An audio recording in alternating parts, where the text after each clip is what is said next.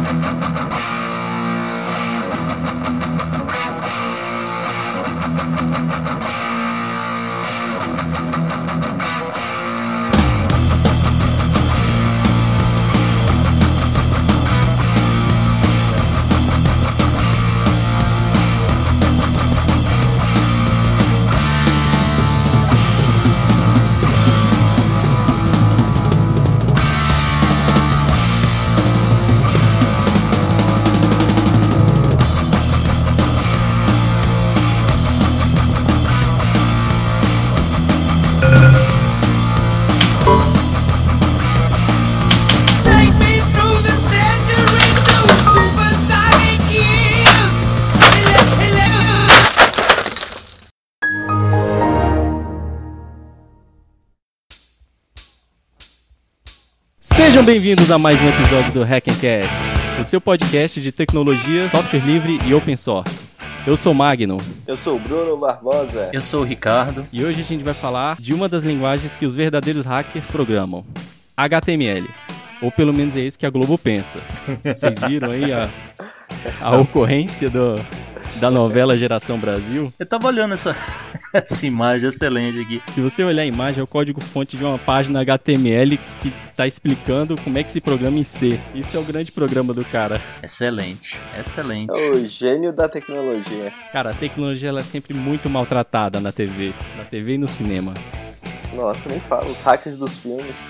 Alguém já assistiu aquele seriado, o Arrow? Não, Não, não. eu ouvi muito falar. Lá tem uma mulher da tecnologia, a Felicity. Ela trabalha junto com o arqueiro, né? Cara, ela faz milagres, cara. Ela é uma hacker genial, sabe? Aqueles hackers de filmes que fazem tudo, rastreia, invade conta. Tudo isso em fração de segundos. É incrível. Mas é porque já tem um padrão, né, do hacker de cinema, né? Até estranhei que foi um pouquinho diferente aí na Globo, porque o hacker, quando ele tá digitando alguma coisa, a letra letra é gigante, né? Não é letra pequenininha não, porque quem tá olhando de fora tem que saber o que mais ou menos o que, que o cara tá digitando. Tem que ter som do teclado, tec tec tec tec tec tec tec, tec. O hacker não usa mouse e, e tem uma, Sim, uma claro. série de coisinhas, uns bip bips de, de, Era isso que eu ia falar. Sempre tem um monte de bip bip. O cara não sabe personalizar o, o, o equipamento dele para não fazer esses, esses barulhos, sabe? Mas tem um filme que retratou bem um pouco a parte de tecnologia que eu acho, que foi o Tron. Logo no início tem uma parte que tem um cara que tá invadindo o servidor de uma empresa, a pessoa da empresa começa a tentar impedir. E, você vê que ele tá realmente emitindo comandos Unix, dando kill, um monte de comando. E pelo menos esse ficou bem retratado. E tem até por aí na internet, depois eu vejo se acho o link, um artigo do blog do cara que fez todo o design dessa, dessa cena na- no quesito de interface de usuário. E ele descreve bem assim tudo que ele pensou em utilizar, por que utilizar, de onde ele pegou a ideia. Ficou bem legal. Então esse pelo menos honrou um pouco.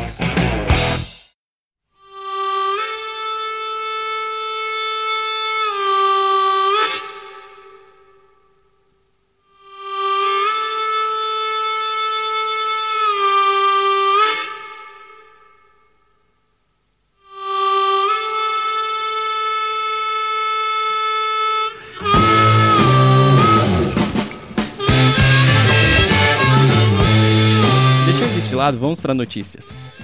Bem, eu trouxe pra gente aqui uma notícia bem pertinente com o tema. Fizeram um estudo com um total de 2.392 pessoas, homens e mulheres, com idades de 18 anos ou mais. E nessa pesquisa, eles perceberam que uma em cada 10 pessoas pensa que HTML é uma doença. Aí a gente vê como ainda tem muito analfabetismo tecnológico no mundo. Mas é, né? É um universo pequeno, né? Que foi uma pesquisa só nos Estados Unidos, mas ainda assim é interessante. Não, não é só a questão do HTML, né? Que, é- que eles associaram com doença sexualmente transmissível, mas tem outros pontos aqui, cara. Por exemplo, Gigabyte, 27% das pessoas indicaram que é um, um inseto encontrado na África do Sul. Mas tem um aqui que eu ia ficar na dúvida, que é, inclusive esse número maior aqui, 77%, não sabe o significado da sigla SEO. É SEO que se pronuncia. Cara, e esse é um tema que eu quero abordar aqui no Hackencast no futuro. E se tem alguém aí ouvindo a gente que saca de SEO, SEO, não precisa ser grande mestre de Search Engine Optimization, não. Só precisa sacar um pouco. Vem aqui abordar esse tema com a gente, que é muito interessante. E a gente ouve de fora, acha que é uma coisa muito complexa, mas na verdade nem é tudo isso, não. É bem legal de tratar.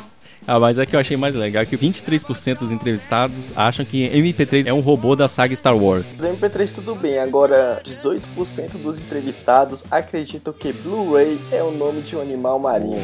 Cara, Blu-ray, porra, vende discos em lojas, entendeu? DVD, é, DVDs, perdão.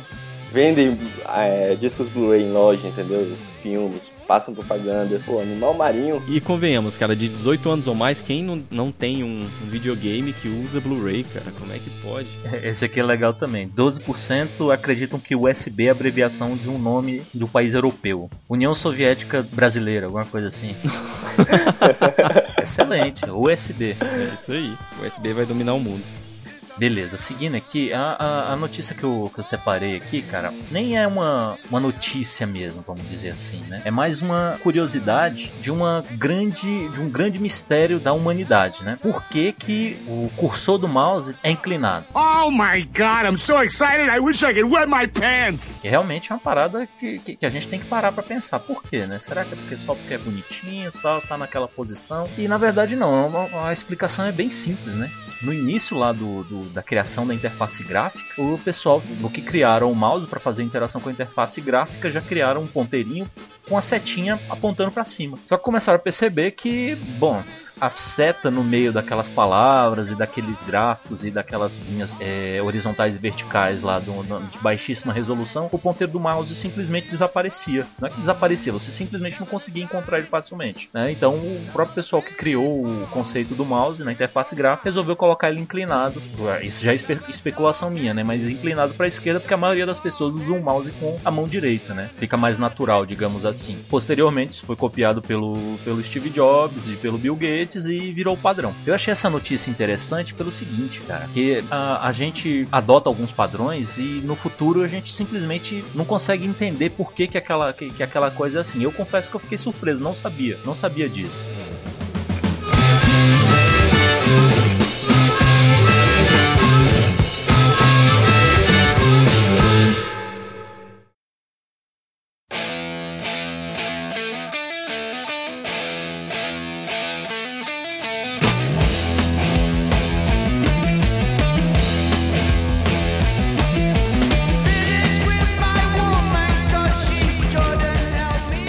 Yeah. Sessão de notícias, eu trouxe uma dica pra gente, que é o OpenRA. Eu achei fabuloso isso, porque ele é a reimplementação de um antigo jogo de real-time strategy chamado Command and Conquer. Eu não sei se alguém aqui já jogou isso. Eu, pelo menos, era viciado em Command and Conquer Tiberian Sun. Cara, eu, eu já ouvi muito falar desses jogos, mas eu vou ser bem sincero contigo. Eu acho esses joguinhos bem merda.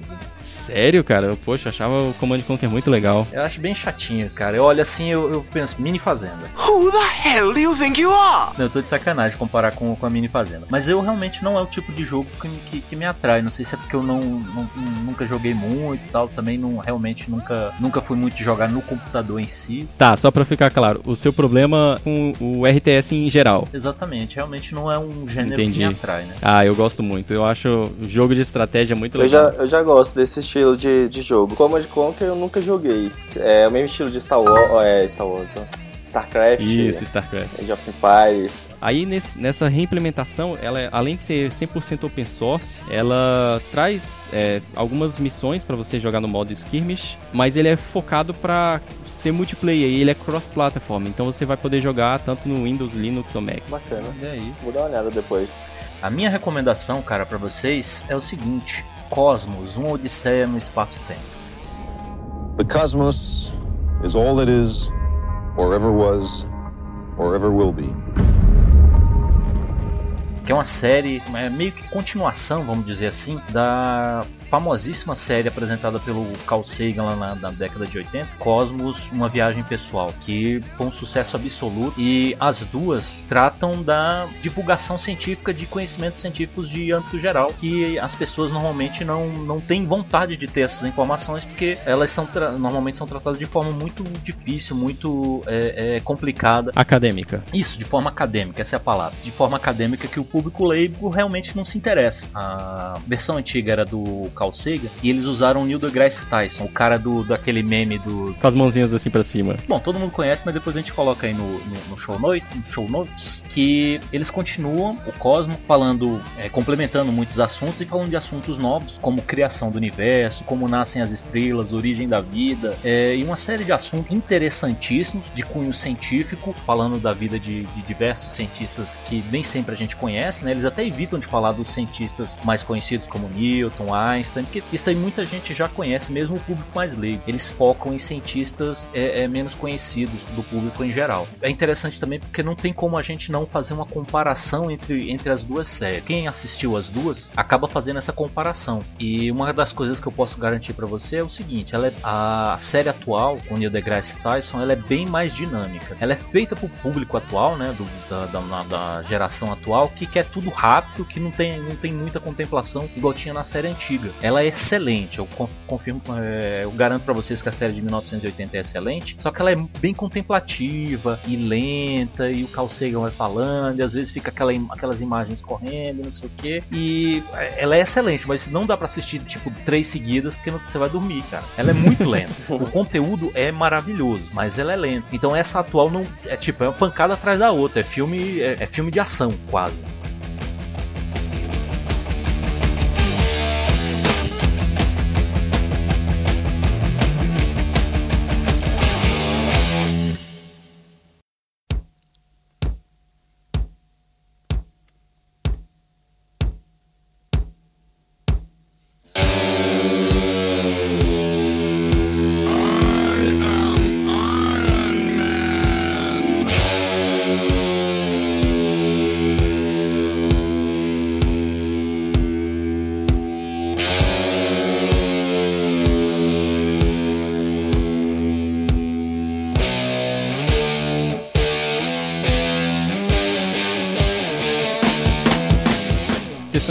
Report. Lembrando que vocês podem entrar em contato com a gente pelo e-mail hackencast.gmail.com, pelo Twitter, arroba hackencast, pelo Facebook, facebook.com.br hackencast, e você também pode seguir o podcast pelo feed, que a gente vai colocar o link aí no post. Esse já é um pouquinho mais longo, não vale a pena ficar falando. Que aliás eu já testei e tá funcionando belezinha, hein? Eu já testei também alguns aplicativos que, que você não pode inserir o, o feed RSS, você tem que ficar buscando nas lojinhas de podcast deles, e em alguns eu já consegui incluir. O Stitcher, Ah, por exemplo, já tá lá. O Double Twist também eu já incluí. No Excelente. Pocket Cast eu também consegui incluir. Já tem algum. Já estamos divulgando em alguns locais. A gente ainda não conseguiu, foi até uma sugestão de um leitor lá no comentário do no site, que é colocar no iTunes. Ainda não consegui isso porque o iTunes ele foge dos padrões, né? Ele não aceita o padrão aberto do RSS. Ele exige que a gente customize o RSS para ter algumas tags específicas para o iTunes. E aí eu vou ter que editar o código fonte do, da ferramenta que eu uso para gerar o nosso site. Então isso aí ainda vai demorar um pouquinho, mas eu tô me esforçando para isso. No site a gente teve dois comentários que eu acho que vale a pena destacar. Um foi do Antônio Neto, lembrando a gente que no mesmo ano e no mesmo mês, inclusive, da morte do Steve Jobs e do Dennis Ritchie, também morreu John McCarthy, que foi o pai da linguagem de programação Lisp e criador do termo inteligência artificial, dentre outras coisas. Então, realmente foi outro, outra grande mente da tecnologia que a gente perdeu naquele mesmo mês. A bruxa estava solta, cara. Ô, louco, foi tudo de uma vez, hein? Steve Jobs apagou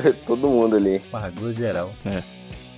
Bem, e o Cássio Botaro indicou também um vídeo de uma série chamada Silicon Valley. Eu não conhecia essa série, alguém conhece? Confesso que eu também não conhecia, não. Estou vendo agora. Ele me mandou um, um vídeo que é um, um trechozinho do primeiro episódio que tem dois programadores conversando e um deles acaba falando que o Steve Jobs era um poser porque ele nem programava, era só o Wozniak que programava. E realmente é uma grande verdade, cara. O Jobs, ele não metia a mão em código. Se alguém pensa aí que o Jobs era um gênio da computação, é bom rever seus conceitos. Foi o que conversamos no episódio anterior, né? Ele não era um gênio da informática, né? Ele era um bom empreendedor. Ele sabia criar necessidade daquilo que a gente ainda não tinha necessidade, né? Ele fazia isso muito bem. É isso aí. Aliás, ó, dica, opinião minha, é, eu acho super interessante essa questão de comentário no site. Eu prefiro comentário do que o e-mail. Por quê? Porque o comentário fica aberto lá para todo mundo discutir. O e-mail aqui, é, nesse momento, a gente até não tá recebendo tanto e-mail, tá pouquinho, mas se a gente começar a receber muito, não vai dar para ler tudo. E se não leu tudo, a gente até consegue. A gente vai lá e responde pra pessoa, mas fica só entre a gente. No comentário, todo mundo que entra no site lá, dá um view pra, pra gente, pode comentar, pode entrar na discussão, até de repente a gente não lê aqui, mas fica uma discussão legal lá no- nos comentários, certo? É a minha preferência, mas pode mandar e-mail pra gente também, que a gente lê aqui e você fica com um badge, né? E-mail lido no, no Hackencast. Aliás, eu tenho um badge, ó. Meu, meu- eu já tive e-mail lido no, no, no Nerdcast aí, hein? eu já estive no SciCast. Na verdade, eu já estive no SciCast. Sério? Sério. Mas isso eu não posso contar porque ainda não, não saiu o episódio, então não vou, não vou estragar nenhuma, nenhuma surpresa do pessoal, não. Bem, mas assim, eu concordo de certa forma, o, o comentário ele fica gravado lá pra todo mundo, mas às vezes a pessoa quer, quer mandar um, um e-mail com algum assunto que ele não quer ver publicado por aí, né? Quer só trocar uma ideia, então às vezes o e-mail tem sua aplicação. Então eu não desconsidero tanto e-mail assim, não. Eu, eu acho que vale a pena também. Acho válido todas as formas de contato. Exatamente. Aí. Então aí pra facilitar. Bem, além desses que a gente citou aqui, tiveram alguns outros comentários no site. Eu gostaria de agradecer o Rafael Piltz, José Malker Júnior, Daniel Bastos, Fernando Vieira e Rodrigo Coelho. E também tivemos bastante feedback no Twitter, eu acho que foi até onde a gente teve mais feedback. Daniel Entediado, amigo de longa data também, o Boom Troll, Cássio Botaro, Eric Hideki. Esses dois últimos já estão convidados para fazer um episódio com a gente, hein? Igor Peleroy, Rectum, consegui que o Rectum retweetasse a gente, cara. Ednei Cavalcante, Guilherme Gonzalez, Renzo, Roger Zanoni, Rodrigo Amaral, Alexandre Silva, Diego Butch, Alexandre Félix, Bruno Rocha. Bruno, também quero fazer um episódio contigo sobre Web2Py e Boron, hein? Geise Santos, Rogério Soares. E por e-mail a gente teve também o Vinícius, o Alnei Araújo e o Davi Sanches, que se prontificou a ajudar em muita coisa, cara. Obrigado aí, cara. Thank you. E vamos pro episódio agora.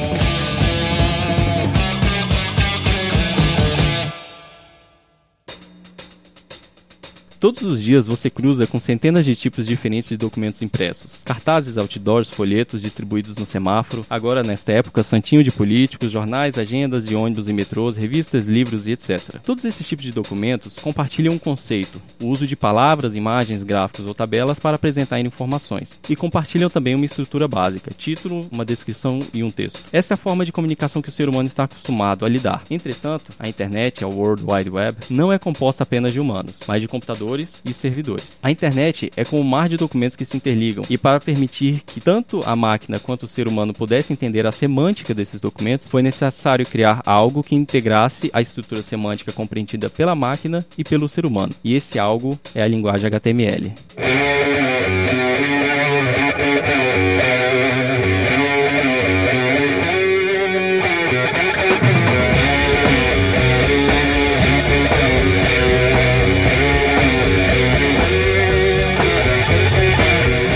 Que é HTML e CSS?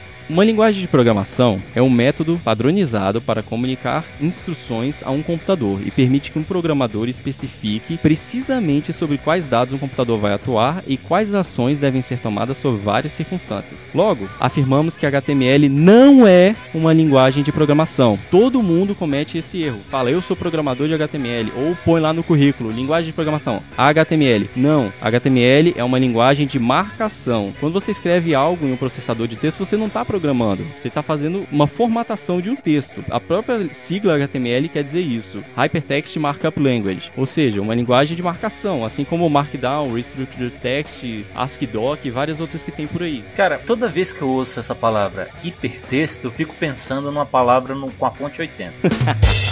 Isso aqui em português eu acho que não tem uma tradução.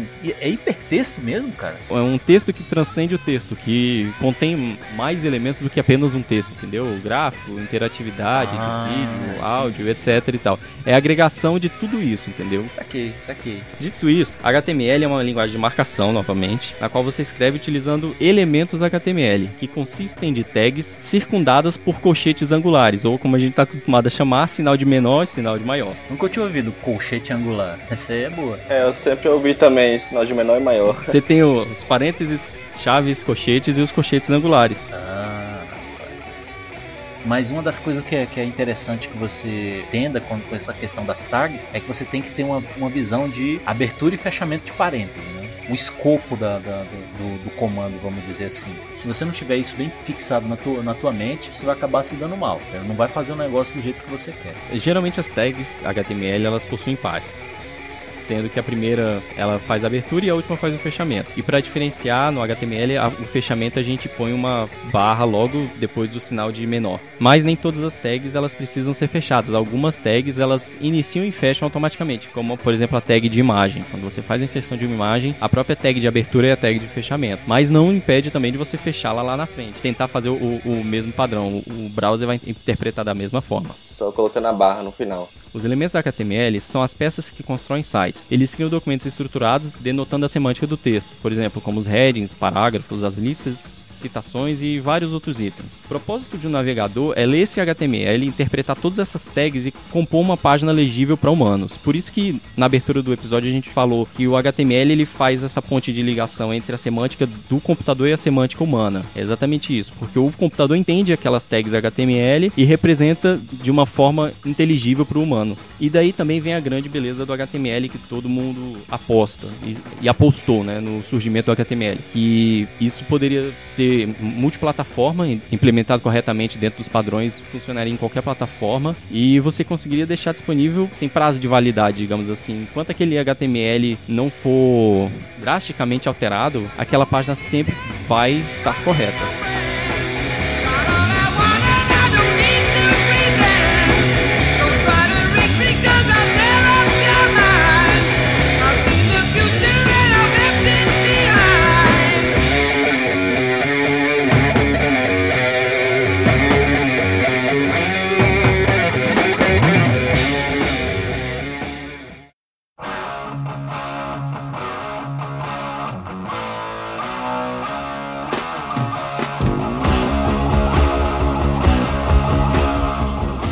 Pouco sobre as CSS. CSS é uma linguagem de folha de estilo utilizada para descrever a aparência e formatação de um documento escrito em uma linguagem de marcação. Apesar de ser amplamente utilizada na linguagem HTML, ela também pode ser associada a outros documentos, como XML, SVG e XUL. O CSS foi criado primeiramente para permitir a separação do conteúdo e da semântica de um documento de sua apresentação cor, fonte, layout, posicionamento, etc. Como assim? No início só tinha o HTML, Todas as páginas eram iguais. é, basicamente. E começou a surgir a necessidade de melhorar aquilo ali, apresentar a apresentação visual de uma página, né? Ou de um O documento. pessoal queria pôr as estrelinhas brilhando, os textos pulando. Aqueles GIFs animados piscando assim, bom dia, hoje Um é fundo azul com a letra vermelha. o vermelhinho básico. E colocar isso no HTML não é correto, né? Porque o HTML, como o Magno acabou de mencionar, né, é uma linguagem de marcação de texto. Colocar um negrito, um alinhamento do texto e não trabalhar com cores ou Posicionamento. posicionamento dos elementos, né? Para isso surgiu o CSS, para poder separar isso daí. Pergunta de noob agora. A gente consegue fazer isso só com HTML? A gente consegue, mas vai ficar aquela página que parece que fugiu do ano de 1960.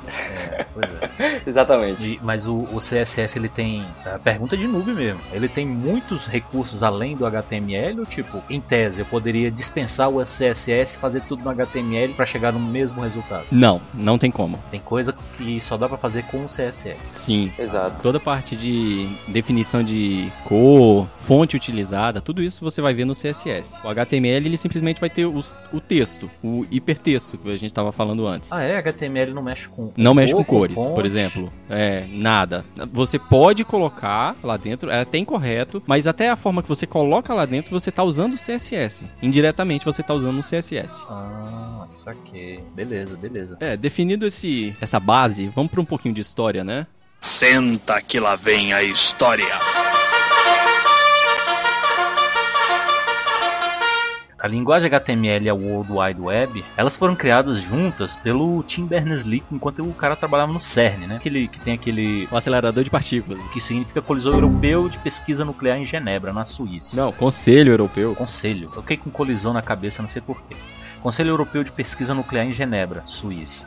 É, já existia o conceito de internet, né, onde um computador se conecta a um servidor e que não existia na era internet visual que a, que a gente tem hoje, né, com sites e páginas que pode indexar.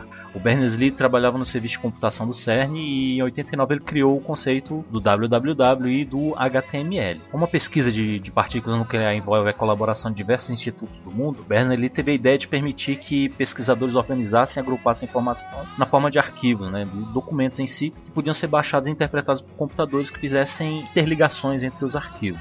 São chamados hiperlinks, né? Dessa forma, os artigos podiam ter referências cruzadas, e o que permitia que, enquanto você lia um artigo de pesquisa, você pudesse visualizar rapidamente uma parte de outro artigo que tivesse relevância com o primeiro texto. Consequentemente, a documentação científica seria representada como uma teia, que é a web. Hoje em dia, isso parece simples, mas na época foi revolucionário. Para atingir esses objetivos, era necessário usar uma forma de hipertexto que permitisse a ligação entre documentos através de botões clicáveis. O interessante é que o Berners-Lee ele já havia trabalhado com hipertextos e tinha criado o seu próprio para uso pessoal, o Enquiry, em 1980. Porém, a internet era composta de diversos tipos de dispositivos, computadores pessoais, Macintosh, máquinas Unix e terminais simples. E todos os métodos de publicação e linguagem de marcação eram voltados para algumas, se não uma arquitetura em específico. É, é um problema que existe até hoje, né? A questão da diversidade de dispositivos. A diferença nesse caso aí é que não existia um padrão, né? E o HTML veio, né, já de uma forma aberta para poder estar tá implementando de uma forma padrão né,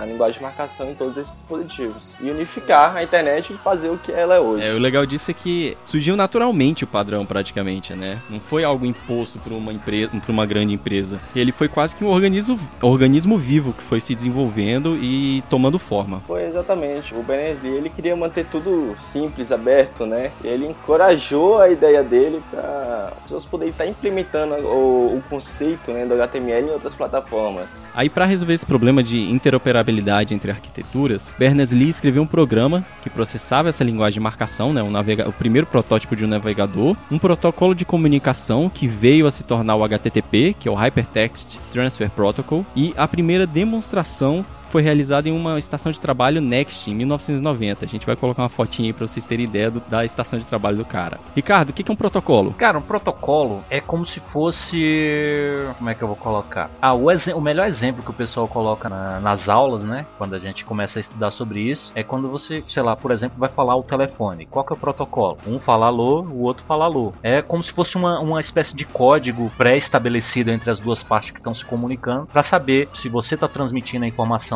se o outro já recebeu e uma série de coisas. Vamos dizer assim, um, uma série de regras que você combina antes entre as partes para que é, a comunicação flua.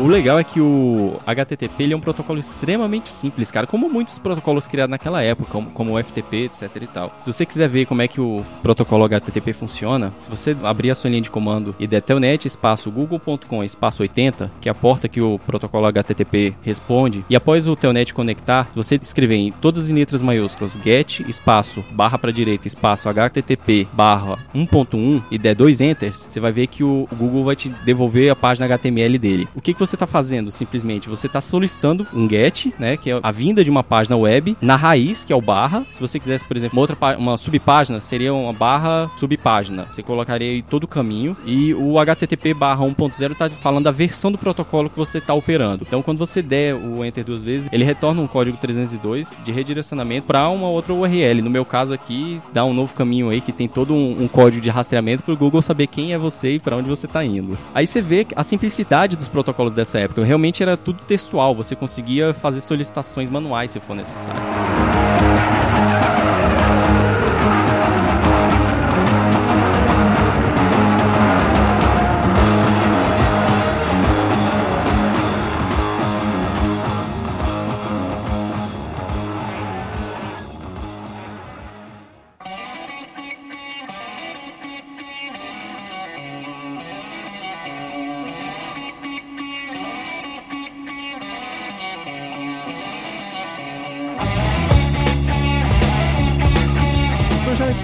HTML foi baseado em uma outra linguagem chamada SGML, que queria dizer Standard Generalized Markup Language, uma linguagem já padronizada e utilizada internacionalmente. Como ele se utilizou dela e pegou vários conceitos e tags, por exemplo, a title, a tag de parágrafo, os headings de 1 a 6, as listas e várias outras, por ele ter se utilizado desse protocolo que já existia, então muita gente pôde adotá-lo com mais facilidade. Se ele tivesse criado uma linguagem de marcação do zero, que ninguém tinha visto antes, é muito provável que o HTML não tivesse decolado do jeito que ele decolou. Só que o HTML tinha a- o grande trunfo que eram os hyperlinks. né?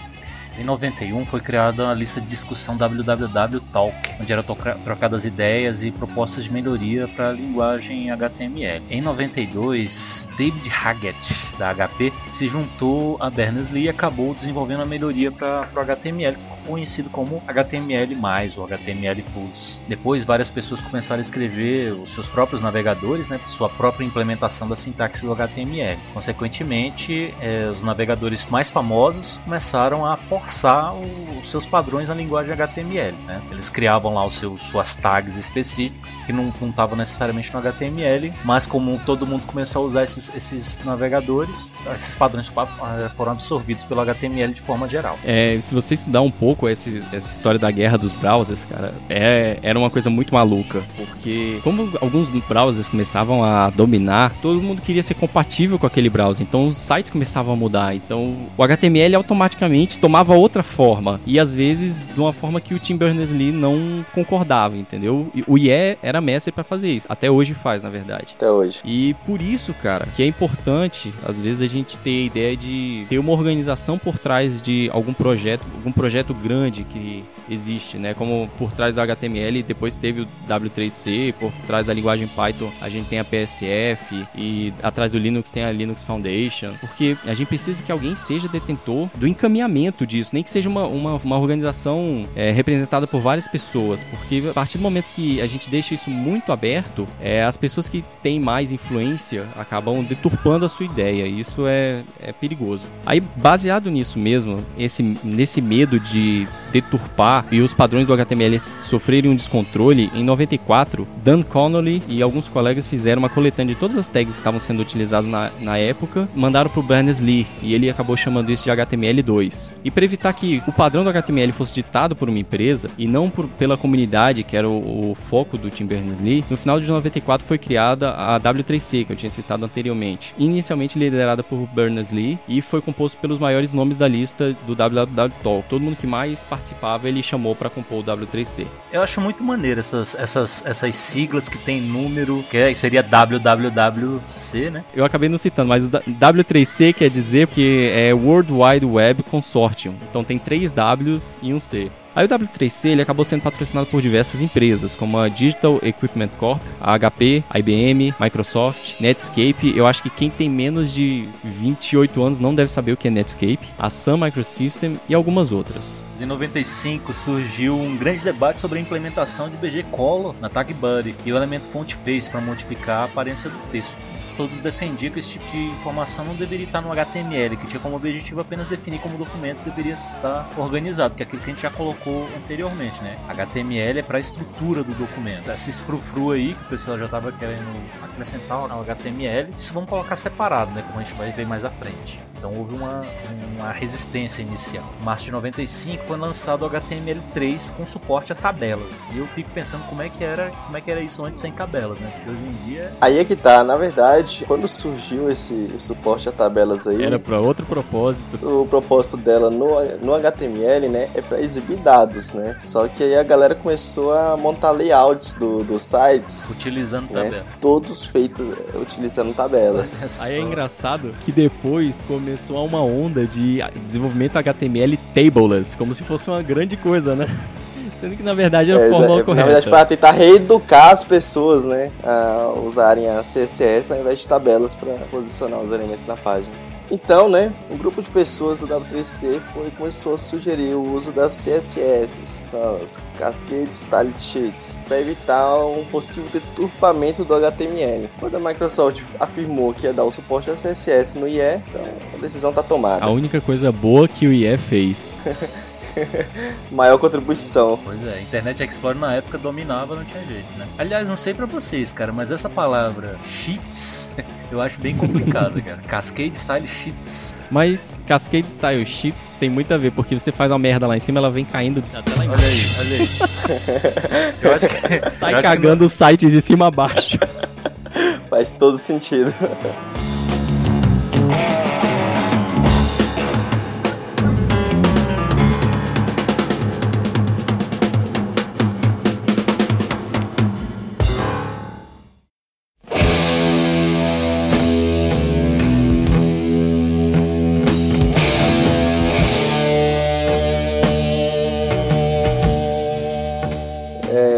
Conceito, né, de style sheet já existiu em diversas outras linguagens de Esse marcação. conselho de merda estilosa.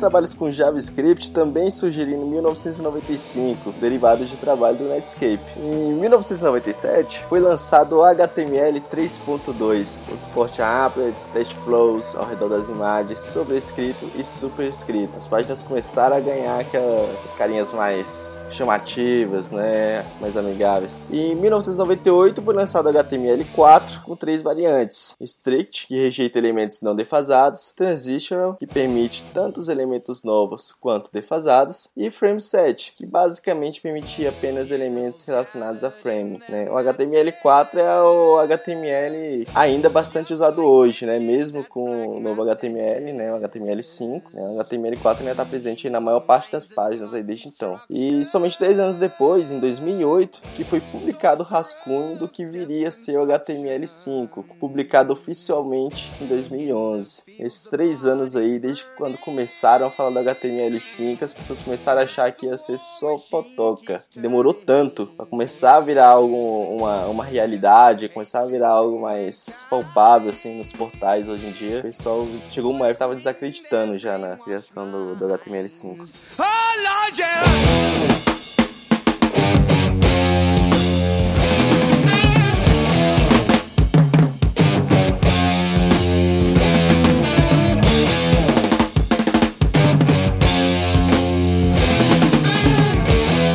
Características do HTML. Todo código HTML ele tem que ter quatro pedaços: doctype, HTML, head e body. I'm, I'm sorry, what? Vamos devagar para entender o que é cada um. Doctype, ele nem é uma tag HTML em si, na verdade ele é uma instrução especial utilizada para informar o navegador qual a versão do HTML está sendo executada nesse site. Antigamente a doctype ela era complexa, chegava a pegar metade da linha, assim. Hoje em dia ela está bem mais simples, é simplesmente doctype espaço HTML, acabou. Você sabe que é um HTML5, ou deveria ser. A tag HTML é a raiz do site. Ela vai conter todas as outras tags. Assim, Você tem que pensar um pouco na tag HTML como se fosse tipo o próprio documento em si. E a tag head, ela tem a, a meta informação da página, que é informações sobre as informações que tem na página. Nela tem algumas tags que devem ser utilizadas obrigatoriamente, que é, por exemplo, a tag title. Ela tem que estar presente para definir o título dessa página. Ela é que define o textozinho que aparece na sua aba e no, Barra de título. E aparece na barra de título do seu navegador. Obrigado.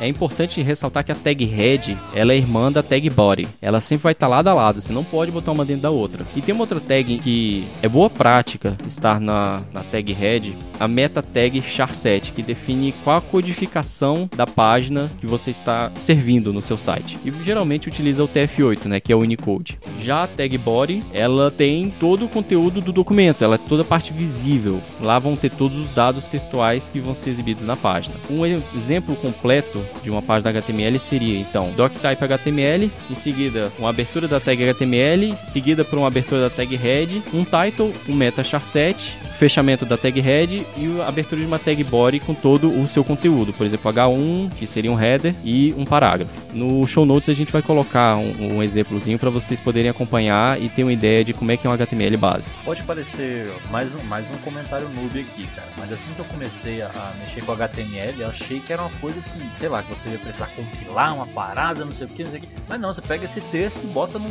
sei lá, no, no bloco de notas, né? E salva, só que você não vai salvar com a extensão TXT, você vai salvar com a extensão HTML. Botou HTML lá, dá um, abriu, ela vai abrir no teu navegador, já tudo formatado direitinho, cara. Eu, isso eu fiquei extremamente impressionado na época pela simplicidade.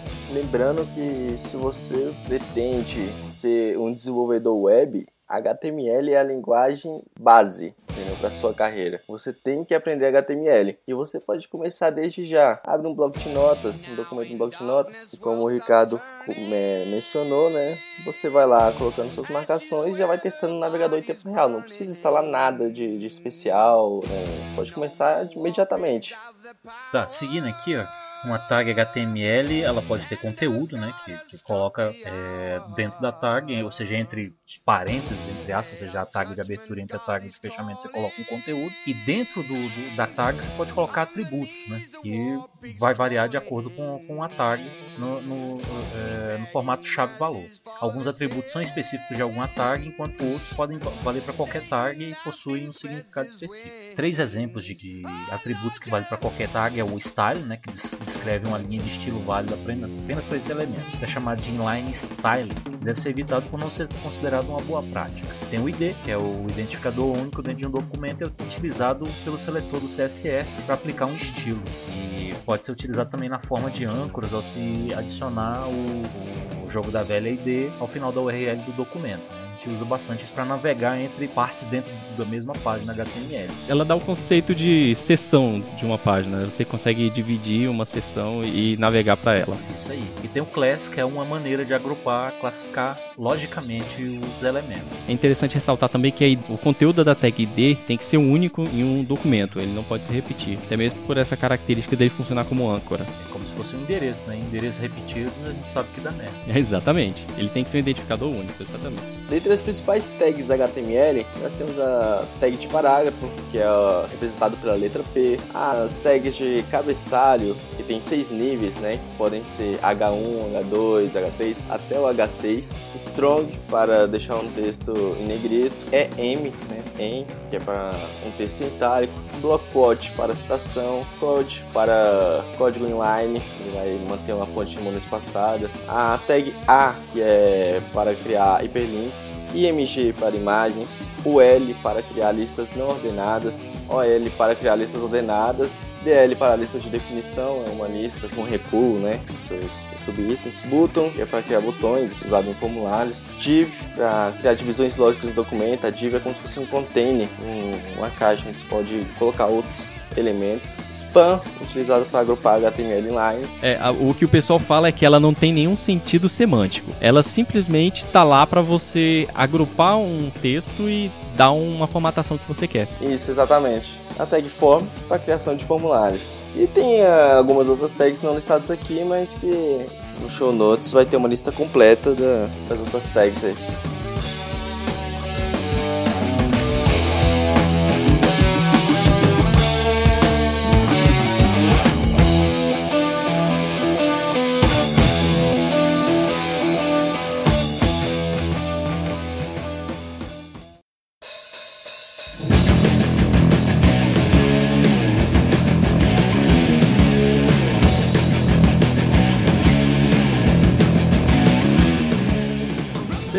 CSS.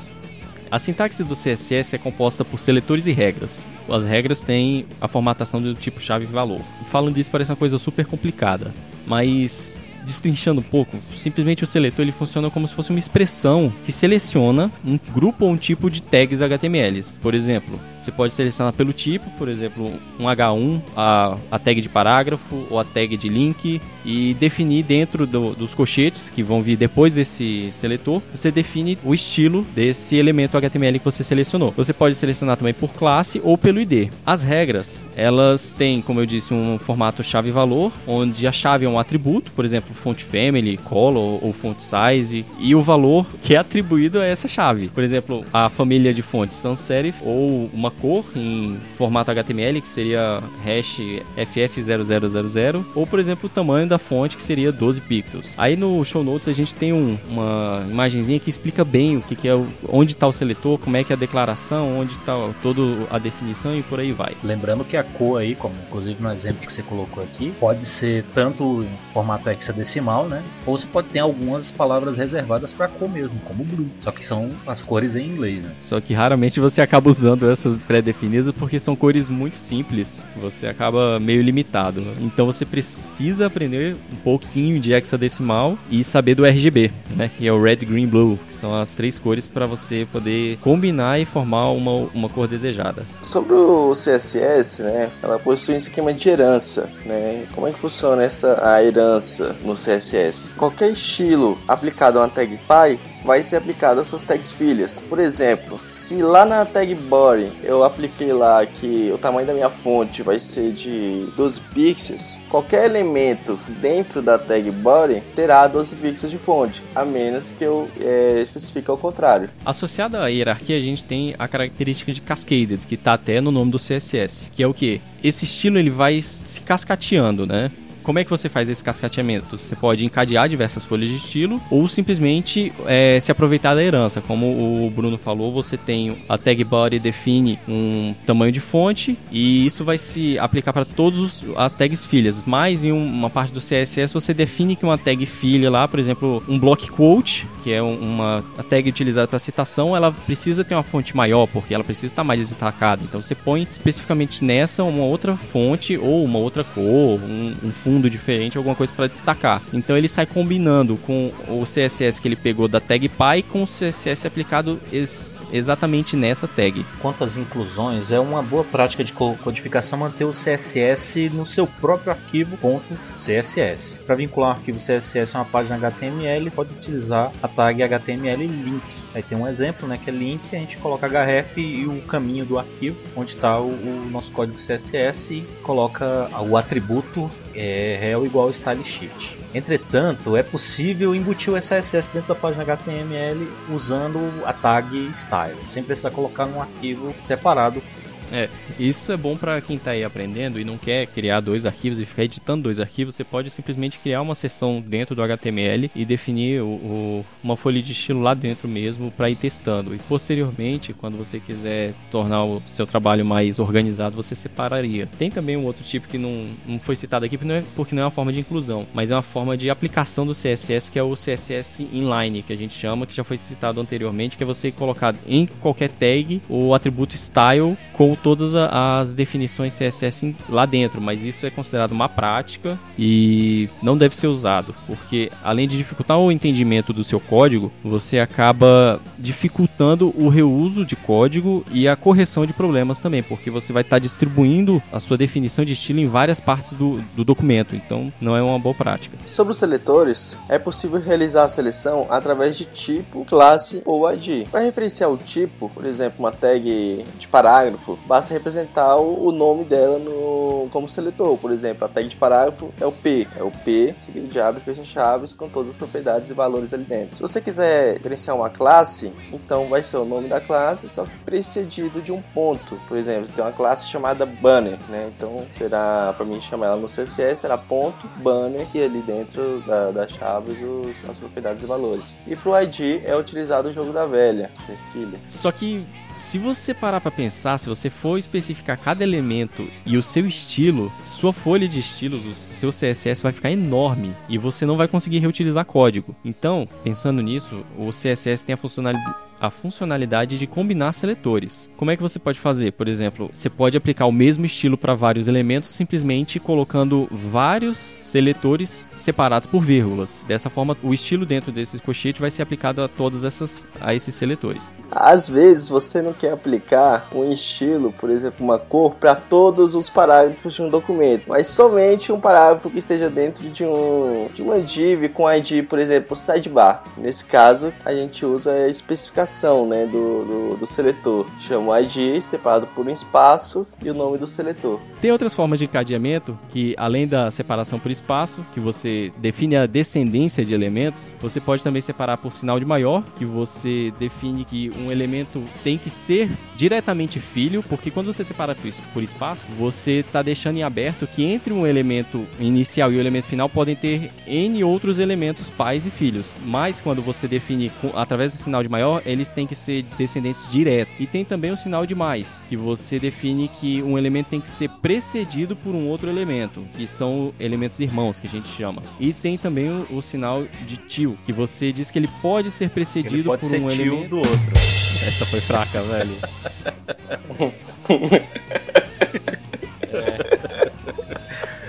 Ai, mano. Tá, segue aí. Não, não é tio não. Ele tem que ser irmão, mas não diretamente lado a lado. Podem ter vários outros elementos entre eles também. Don't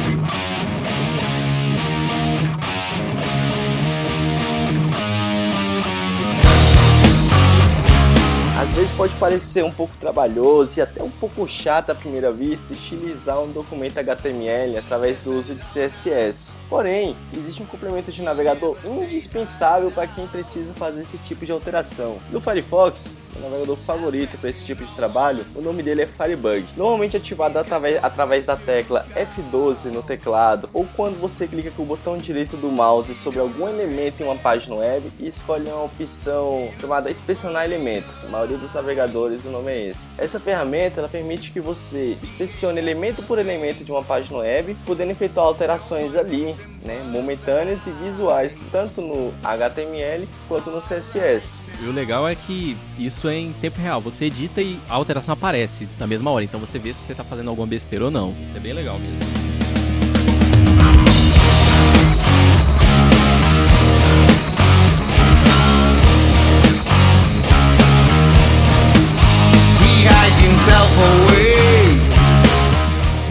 Hoje em dia, o HTML e o CSS não são utilizados apenas para construir sites e apresentar conteúdos textuais. Essas duas tecnologias, aliadas à tecnologia Ajax também, torna possível a construção de aplicações web ricas que simulam aplicações desktops, como a gente vê no Google, Google Docs, Gmail ou até mesmo a página do Dropbox e diversas outras. Com HTML, você também consegue construir jogos casuais, jogos online multiplayers em massa, ferramentas para modelagem de objetos utilizando XML, SVG e CSS, aplicações desktops, por exemplo, o Gnome 3 ele é feito com CSS e muitas aplicações desktops também possuem um motor que renderiza a- o HTML para fazer a sua interface gráfica. E também tem aplicações mobile. Muitas aplicações para Android são feitas puramente em HTML. A gente tem, por exemplo, a proposta de celular da, da Mozilla que utiliza o motor do Firefox para fazer tudo dentro do celular, desde apresentar suas configurações, navegar, fazer ligações, jogos e qualquer outro tipo de aplicação é feita apenas com HTML. Então, Um uso interessante também hoje do HTML em conjunto com JavaScript e CSS é para a criação de aplicações não só para Android, como para várias outras plataformas através de frameworks. Por exemplo, PhoneGap. PhoneGap é um framework que você desenvolve uma aplicação usando somente HTML, JavaScript e CSS. E ele compila esse seu projeto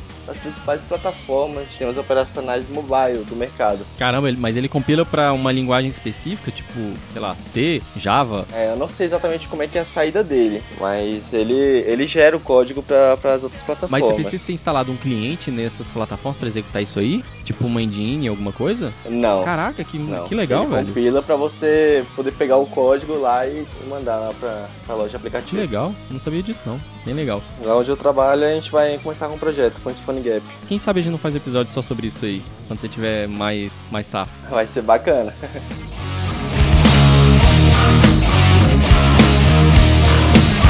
no understanding of things we already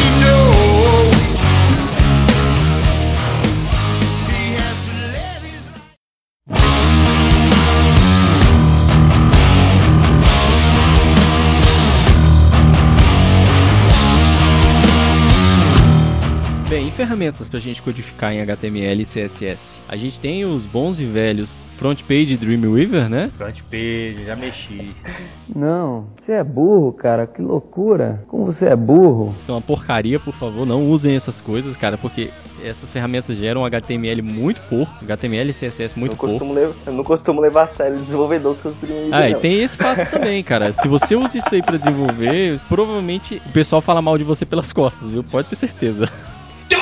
Bem, mas assim, pra você brincar com editar HTML, tem também um editor chamado NVU, que ele é um- uma versão open source do front page do Dreamweaver, caso você não queira pagar a licença. Tem o Bluefish, que também se assemelha a ele, que também é software livre. E tem o Blue- Blue Griffon, que é a evolução do Bluefish, porque o Bluefish foi meio que abandonado. O Eclipse NetBeans também tem suporte à edição de HTML e CSS, mas não fazem o que esses anteriores que a gente citou, que é essa questão de você editar como se fosse um Word, fazer toda a marcação bonitinha e ele gera um HTML para você. O Eclipse o NetBeans ele já te possibilita apenas a edição de HTML e faz toda a questão de autocompletar, sugerir, etc e tal. O Sublime Text, que já é um editorzinho mais simples, né, mas ele também tem todo o highlight, te ajuda a fazer snippets de HTML e tudo mais. Notepad++, que já é um pouco mais simples, ele faz só o syntax highlight para você. O Gedit e o- Kate, que são editores do Linux, respectivamente GNOME KDE para quem usa. Vim e Emacs para quem é hardcore, né, que gosta de programar de verdade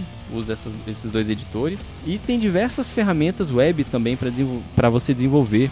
A Mozilla tinha um projeto chamado Bespin, também muito bacana, que você conseguia editar código HTML diretamente via web e ver o resultado. Tem mais algumas outras ferramentas que eu encontrei em um site chamado websocialdev.com, vai estar no show notes aí, que tem a listagem das melhores ferramentas para auxiliar o desenvolvimento front-end. E também no mesmo site tem é, uma lista de melhores frameworks CSS. Bruno, o que que é framework CSS? Tenta explicar isso um pouquinho pra gente. Framework CSS é um.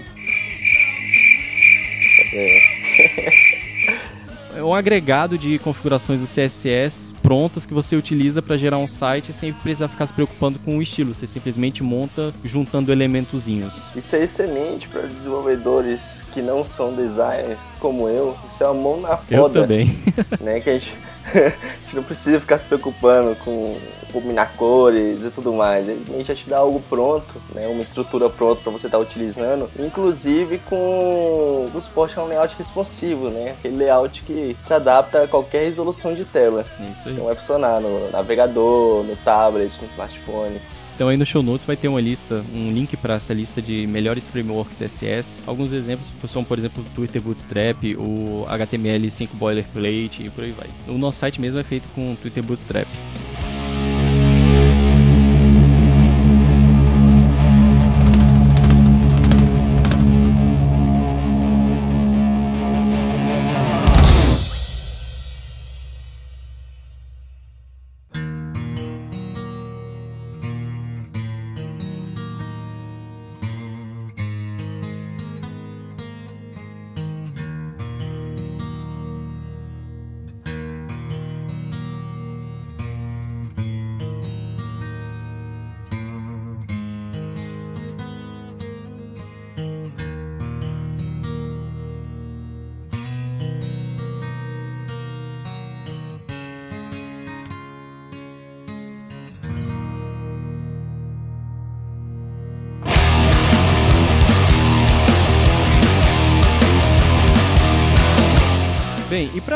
Programar, cara, o que, que a gente tem?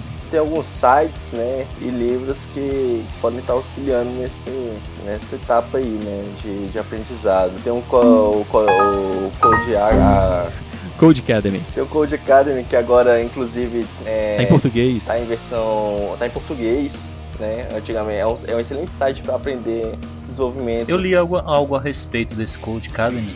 O cara que é responsável por ele disse que faz toda a lógica eles fazerem essa tradução agora, não só para português, mas para outros idiomas, porque parece que 60 ou 70% de todo o código que está lá, todos, todos os usuários que usam esse código não são de língua ingle- inglesa. Então eles estão fazendo é, é, essa tradução para se adaptar ao público deles. Apesar de que para você programar você tem, tem que saber inglês, senão não, não sai do lugar. Mas eu acho que é uma coisa interessante da parte deles, facilita o entendimento. O bacana do Code Academy é que ele fornece cursos interativos, então pelo próprio navegador vai digitando o código, ele vai já te mostrando o resultado e ele vai te dizendo se você está indo no caminho certo ou não. O curso de HTML e CSS dele que a gente vai estar linkando aí é gratuito e tem a duração de 7 horas. E tem também a apostila da Kaelon, que se você for mexer com desenvolvimento, principalmente front-end, você vai ver falar muito da Kaelon, porque ela é uma empresa de treinamento e o bacana dela é que ela foca bastante na comunidade, então ela sempre disponibiliza documentos gratuitos para você ler. E a gente está linkando aí o documento dele de desenvolvimento web com HTML, CSS e JavaScript. Ele já foge um pouquinho do nosso tema de hoje, porque ele já aborda JavaScript, mas futuramente a gente também vai ter um episódio sobre JavaScript, então se você quiser ir se adiantando, pode ir lendo.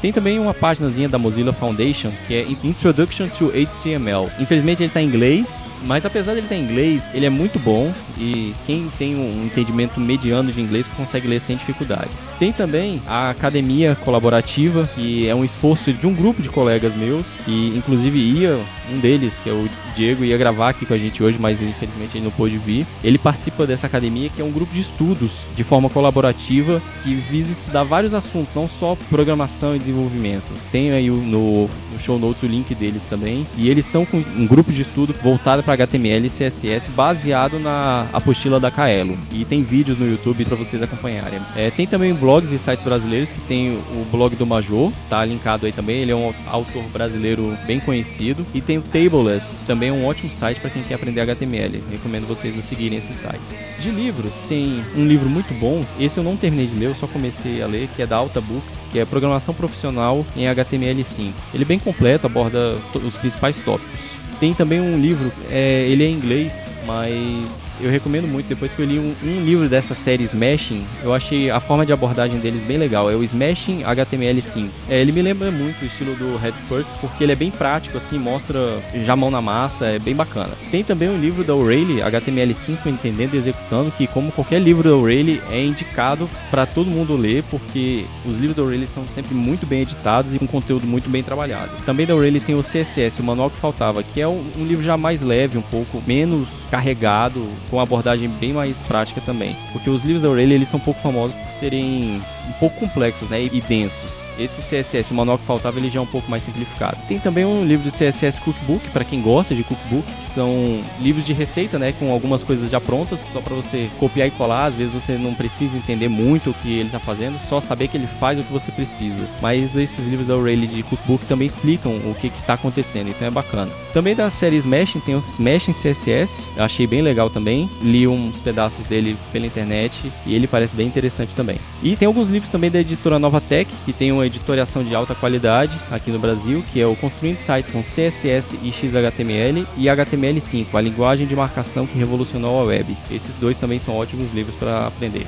Inclusive, eu entrei em contato com a Nova Tech e consegui um desconto de 20% no ato da compra de qualquer livro. Ooh, that's a bingo. Basta entrar com o código que está aí no show notes.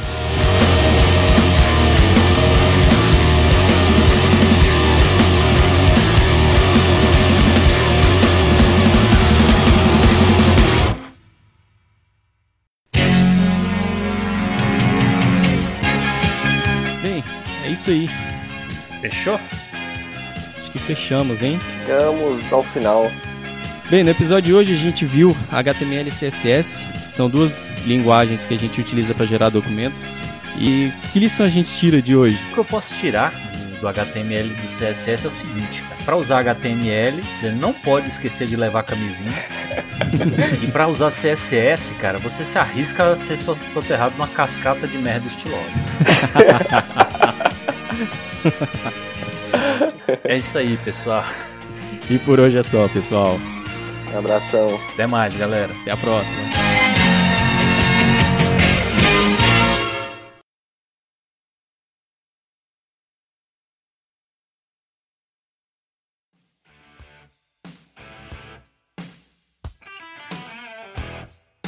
Você está pronto? Como é que é? É... Vocês estão prontos, crianças? Estamos, capitão! Eu não ouvi direito! Estou pronto!